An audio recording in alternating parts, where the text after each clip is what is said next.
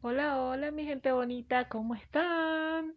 Eh, entonces, en esta oportunidad, acá grabo este audio para los podcasts de la Escuela de Sabiduría Vibracional. Ahora te quiero hablar de cómo funciona la mente subconsciente, explicada muy sencillita. Eh, miren, eh, para los que lo quieren ver con, con imágenes, esto, pueden buscarlo en YouTube. Ahí voy a tener un video montado de cómo funciona la mente subconsciente. Ahora se les explico de esta forma. Imagínense que tenemos, em, nuestro cerebro está formado en dos. Tenemos la mente subconsciente y la mente consciente. La mente subconsciente es mucho más grande y abarca mucha más cantidad de creencias y de ideas y de conceptos y de muchas cosas en nuestro lo que es nuestra mentalidad. Y la mente consciente pues es algo más pequeña. Pero para pasar la información de la mente consciente a la subconsciente, em, primero tiene que pasar por la consciente, luego se instala en la subconsciente. ¿sí? La mente consciente es la mente del análisis, de la reflexión. Y la mente subconsciente, pues ahí están guardados, no sé, casi que todos los programas mentales con los que nos manejamos están guardados en la mente subconsciente. Por ejemplo, eh, usted guarda el concepto de, que, de qué mm, de qué usted puede lograr, de qué usted es capaz, de quién es usted, de qué es, o sea, todo lo, la definición que tú hiciste de la vida desde que vas desde pequeño, todas esas definiciones y conceptos y todo eso, los guardaste, o sea, tus paradigmas de cómo es la vida, eh, los guardaste en tu mente subconsciente cuando estamos pequeñitos, la mente consciente, pues ahí no hacemos mucho análisis ni mucha reflexión de las cosas. O sea, lo que una persona escuchaba decir, ya, automático, eso iba directo para la mente subconsciente. ¿Sí? Eh, se los vamos a poner como un ejemplo. Supongamos que la mente subconsciente es como una bodega, donde guardas todo lo que te dijeron, te contaron, lo que viste, lo que observaste, todo se guarda ya en esa bodega. Mente subconsciente muy grande. Y la mente consciente es como decirte las oficinas, las pequeñas oficinas donde está una secretaria que dice, este, tú vas a llevar la información, tú vas a meter información a la mente subconsciente. Esa secretaria te dice, ah, esto sí pasa o esto no pasa. Bueno, supongamos que cuando estamos pequeñitos no hay secretaria, no hay secretaria en las oficinas antes de entrar a esa bodega. Así que todo lo que cualquiera dijo, escuchó, todo lo que cualquiera dijo, todo lo que tú llegaste a ver en la televisión, en la música, ¿sí? Directo, pasó y se instaló allá adentro en la bodega. Y hoy por hoy tienes entonces esa bodega llena de creencias, llena de pensamientos, llena de cosas. Ok. Um, y, eso, eso que está instalado en esa bodega es lo que es. O sea, si tú llegaste y en esa bodega se te dijo, tú eres un niño inteligente, pues usted metió ahí que usted es un niño inteligente. Tú eres un niño capaz de lograr todo lo que quieras en la vida. Tú eres un niño muy útil. Tú eres un niño que eres muy bueno para todo lo que tú quieras en la vida. Si esos fueron la mayor los, los, este, las palabras y los decretos que tú escuchabas decir tu persona cuando eras pequeño, pues eso es lo que está instalado en ese subconsciente. Pero si los que escuchaste decir eran cositas contrarias a esto, pues entonces eso es lo que está instalado en tu subconsciente si hoy por hoy de repente pues te cuesta hacer las cosas, te cuesta tomar voluntad para hacer las cosas, te cuesta tomar acción, te cuesta creer que eres capaz de lograr cosas grandes, es porque entonces en esa mente subconsciente se programó para se programó con cosas contrarias a lo que yo te acabo de mencionar. se programó quizás con ideas de, bueno, es que hay veces que, que, que, que esos seres esas personas adultas que están alrededor de, unos, de los niños no se dan cuenta del impacto que, que esas esponjitas pequeñitas van a, van a absorber. Y, y se puede escuchar frases tan fuertes como eres un bueno para nada. Y pan va para allá adentro, ¿sabes? Para la bodega, para el subconsciente. Eres un bueno para nada. Entonces luego cuando esta persona adulta quiere darle a la vida pues nada, con semejante creencia de que es un bueno para nada, pues. Pero como te digo, en la mente subconsciente, uno puede visualizar mucho lo que hay en la consciente, pero no puede ver así clara, claramente lo que hay en la subconsciente. Igual en la subconsciente se guarda lo que uno, o sea, se, se programa por lo que uno mira, por lo que uno escucha, ¿sí? Em, puede ser, supongamos, ustedes no se han fijado que de repente hay un papá que hay una, hay una, que hay una persona que de repente le gusta como el alcohol y le gustan las parrandas y le gusta como tener cuatro o cinco mujeres y entonces viene el hijo y repite la misma historia que el papá.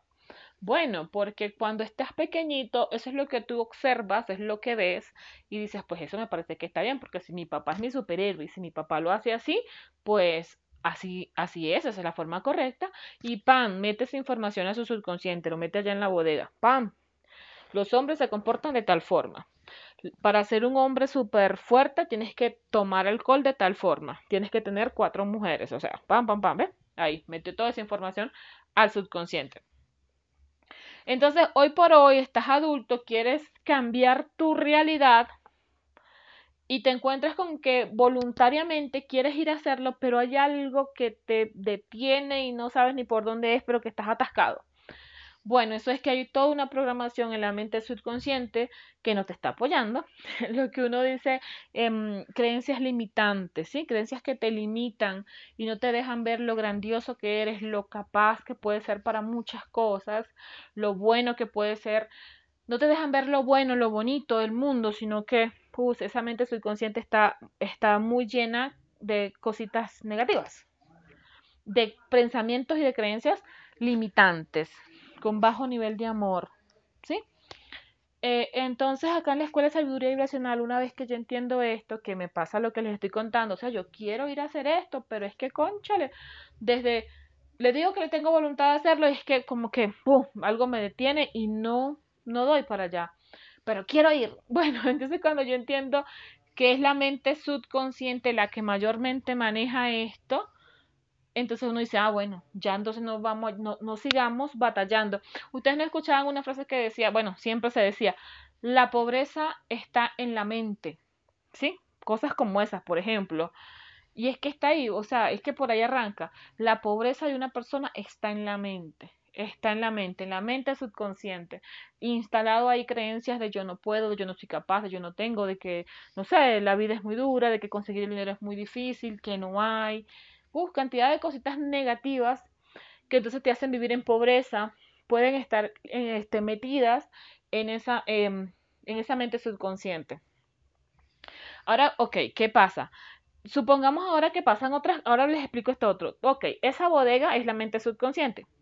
Bueno, entonces resulta que a esa bodega le contratan unos soldados de paso para que protejan la información que está ahí.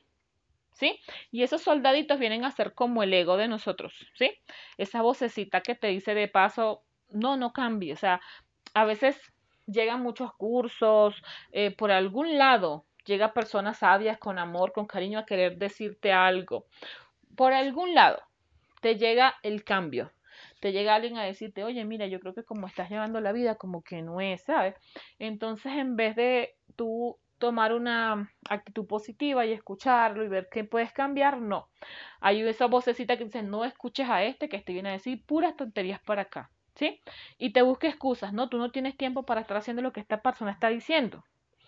O sea, porque como que esos soldaditos y esa mente consciente, entonces ahora lo que les decía, la mente consciente es como esa oficina, esa secretaria que está ahí enfrente. Ahora ya de paso tampoco quiere que lo que esté implantado allí se cambie, sino como que Así como está, se queda. Así trabajamos, así estamos. Entonces te buscan excusas. Te buscan excusas para que no tomes entonces tampoco acción para el cambio. Y es ahí entonces donde toca ponerle amor y voluntad para decirle a la secretaria, ¿sabes qué? Cállate. Cállate que no te escucho. Voy a cambiar.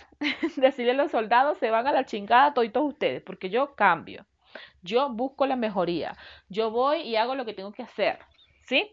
Fíjense, yo les puse un ejercicio acá que es el ejercicio de, pedirse perdón en el espejo. Si hoy por hoy estás escuchando este audio y todavía no has hecho el ejercicio del espejo, bueno, déjame contarte que te estás perdiendo de una maravilla de ejercicio súper transformador y tan sencillo.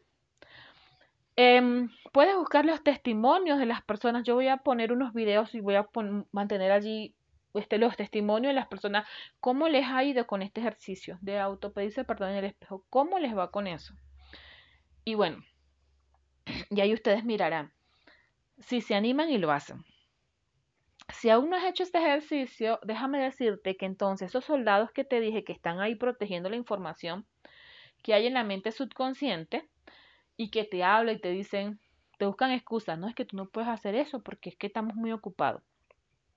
Es que tenemos un niño, una niña que atender y no podemos tener ni tres minutos para ir a ningún espejo a hacer ninguna cosa.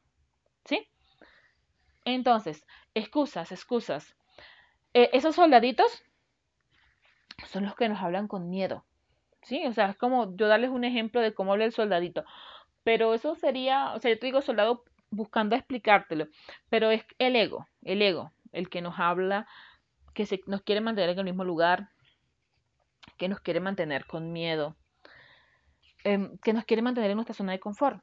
Y nuestra zona de confort es, así como están todos esos pensamientos, que así se queden, que no haya cambio allí.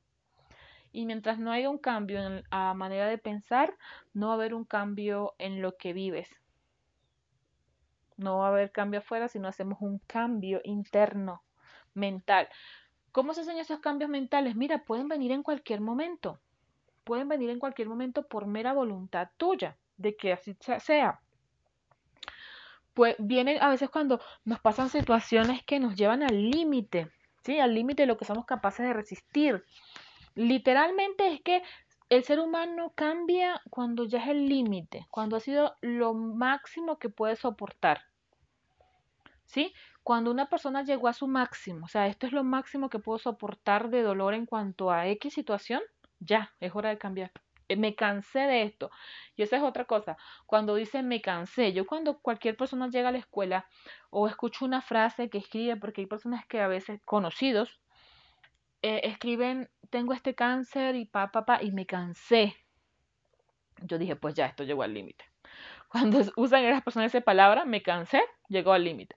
Igual siempre le digo a las personas, porque a veces comienzan y, mm, y, ¿qué? y, nada, no tienen la voluntad de, de, terminar.